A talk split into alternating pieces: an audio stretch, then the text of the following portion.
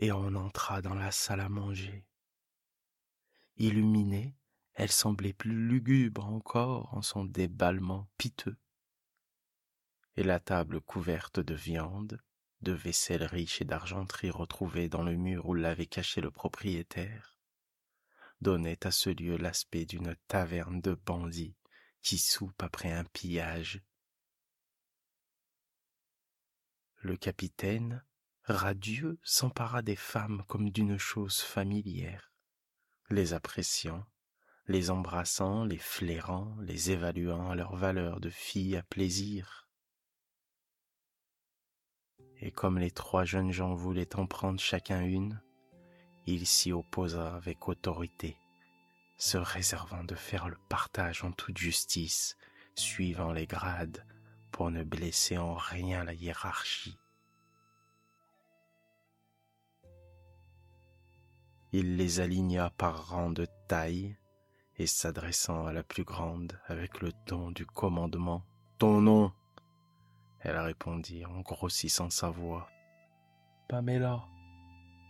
Alors il proclama.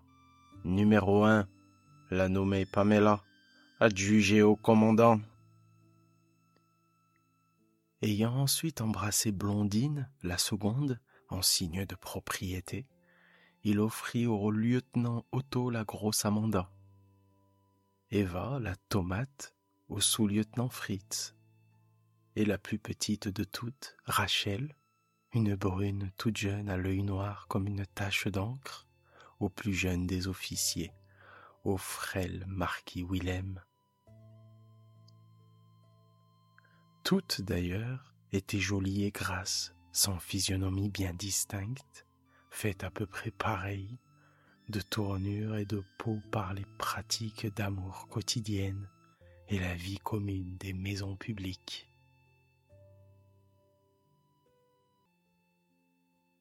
Le commandant semblait enchanté. Il prit à sa droite Pamela, Blondine à sa gauche, et déclara en dépliant sa serviette. Vous avez eu là une charmante idée, capitaine.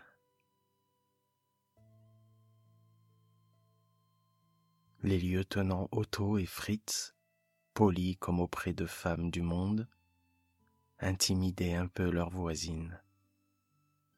Mais le baron, lâché dans son vice, rayonnait, lançait des mots grivois, semblait en feu avec sa couronne de cheveux rouges.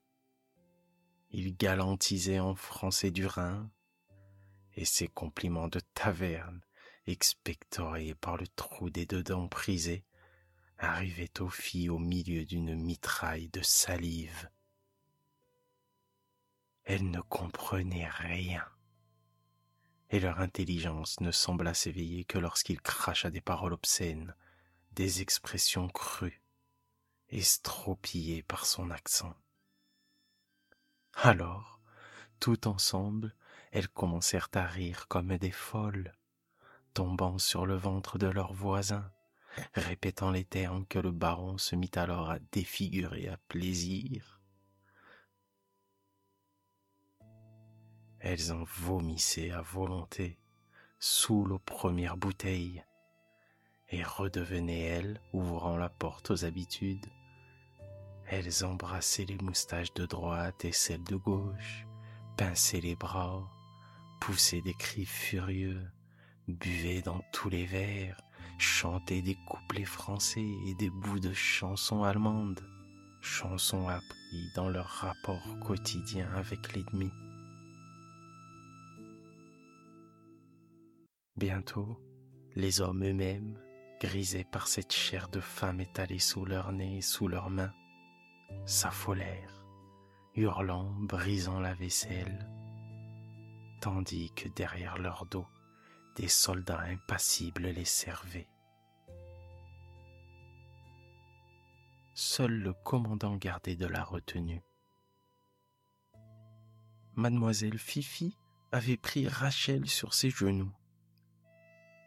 Et s'animant à froid, tantôt il embrassait follement les frisons d'ébène de son cou, humant par le mince intervalle entre la robe et la peau, la douce chaleur de son corps et tout le fumet de sa personne. Tantôt, à travers l'étoffe, il la pinçait avec fureur, la faisait crier, saisi d'une férocité rageuse, travaillée par son besoin de ravage. Souvent aussi, la tenant à plein bras, l'étreignant comme pour la mêler à lui, il appuyait longuement ses lèvres sur la bouche fraîche de la jeune fille, la baisant à perdre haleine. Et soudain il la mordit si profondément qu'une traînée de sang descendit sur le menton de la jeune femme et coula dans son corsage. Elle le regarda bien en face, et lavant la plaie, elle murmura. Ça se paye cela. Il se mit à rire d'un rire dur. Je payerai.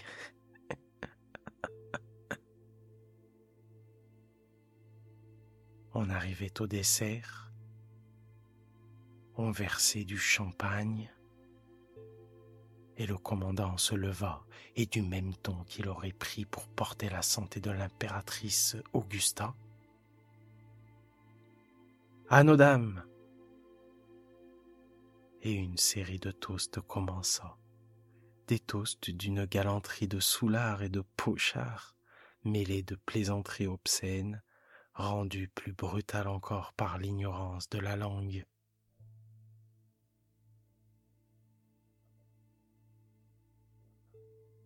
Le capitaine, voulant sans doute rendre à l'orgie un air galant, leva encore une fois son verre et prononça À nos victoires sur les cœurs. Alors le lieutenant Otto, espèce d'ours de la forêt noire, se dressa enflammé, saturé de boisson. Envahi brusquement de patriotisme alcoolique, il cria À nos victoires sur la France. Toutes grises qu'elles étaient, les femmes se turent. Et Rachel, frissonnante, se retourna. Tu sais, j'en connais des Français devant qui tu ne dirais pas cela. Mais le marquis, la tenant toujours sur ses genoux, se mit à rire. Je n'en ai jamais vu, moi. Sitôt que nous paraissons, ils foutent le camp.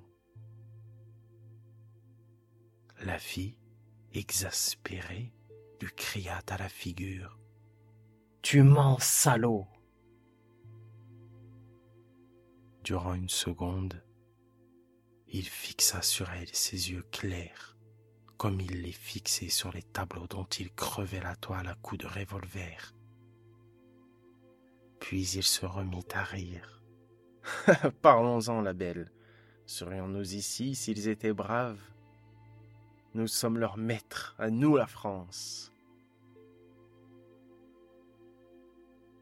Elle quitta ses genoux d'une secousse et retomba sur sa chaise. Il se leva, tendit son verre jusqu'au milieu de la table et répéta À nous la France, et les Français, les bois, les champs et les maisons de France. Les autres, tout à fait sous, secoués soudain par un enthousiasme militaire, un enthousiasme de brute, saisirent leur verre en vociférant Vive la Prusse et ils vidèrent leur verre d'un seul trait.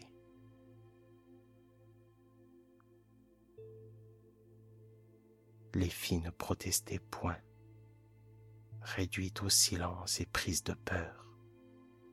Rachel elle-même se taisait, impuissante à répondre.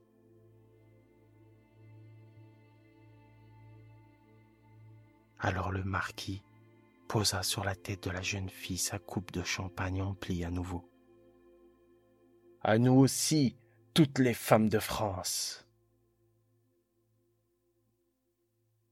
Elle se leva si vite que le cristal calbuté vida comme pour un baptême le vin jaune dans ses cheveux noirs, et il tomba, se brisant à terre. Les lèvres tremblantes, elle bravait du regard l'officier qui riait toujours et elle balbutia d'une voix étranglée de colère. Ça, ça ce n'est pas vrai par exemple, vous n'auriez pas les femmes de France. Il s'assit pour rire à son aise et cherchant l'accent parisien. Elle est bien bonne. Qu'est-ce alors que tu viens faire ici, petite? D'abord elle se tut, comprenant mal dans son trouble. Puis dès qu'elle eut bien saisi ce qu'il disait, elle lui jeta indignée. Moi, moi je ne suis pas une femme, moi je suis une putain. C'est bien tout ce qu'il faut à des Prussiens. Elle n'avait point fini qu'il la giflait à toute volée. Mais comme il levait encore une fois la main, affolée de rage, elle saisit sur la table un petit couteau de dessert à lame d'argent, et si brusquement qu'on ne vit rien d'abord, elle le lui piqua droit dans le cou, juste au creux où la poitrine commence. Un mot qu'il prononçait fut coupé dans sa gorge et il resta béant avec un regard effroyable.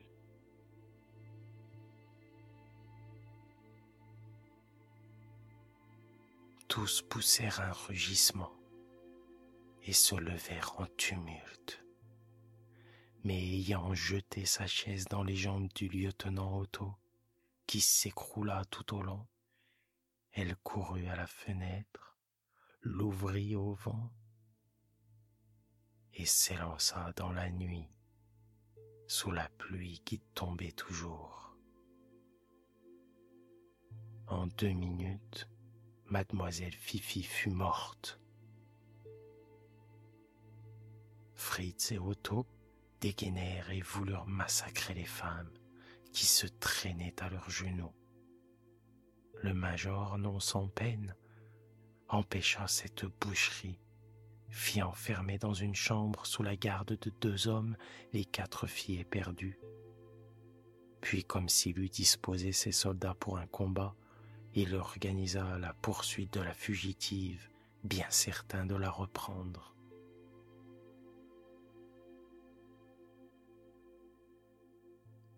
L'averse torrentielle continuait. Un clapotis continu emplissait les ténèbres un flottant murmure d'eau qui tombe et d'eau qui coule, d'eau qui découte et d'eau qui rejaillit. Soudain, un coup de feu retentit, puis un autre très loin. Et pendant quatre heures, on entendit ainsi de temps en temps des détonations proches ou lointaines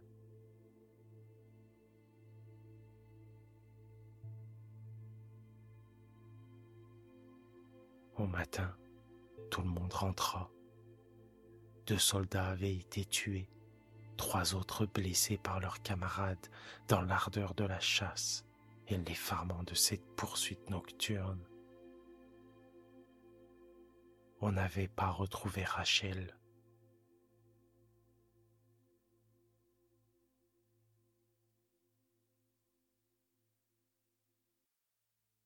Le général, ordonna d'étouffer l'affaire pour ne point donner de mauvais exemples dans l'armée.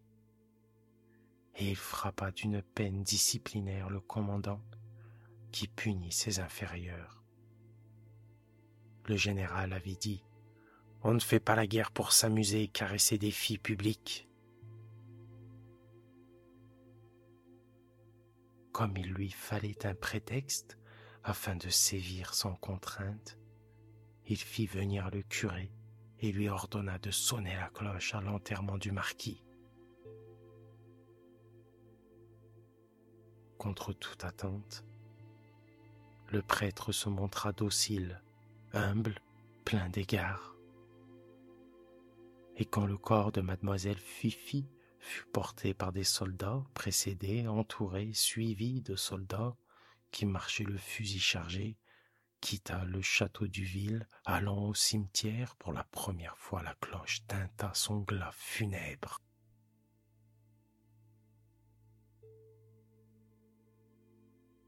Elle sonna le soir encore, et le lendemain aussi, et tous les jours. Elle carillonna tant qu'on voulut. Parfois même la nuit, elle se mettait toute seule en branle et jetait doucement deux ou trois sons dans l'ombre. Tous les paysans du lieu la dirent alors ensorcelée, et personne, sauf le curé et le sacristain, n'approchait plus du clocher. Mais c'est qu'une pauvre fille vivait là-haut.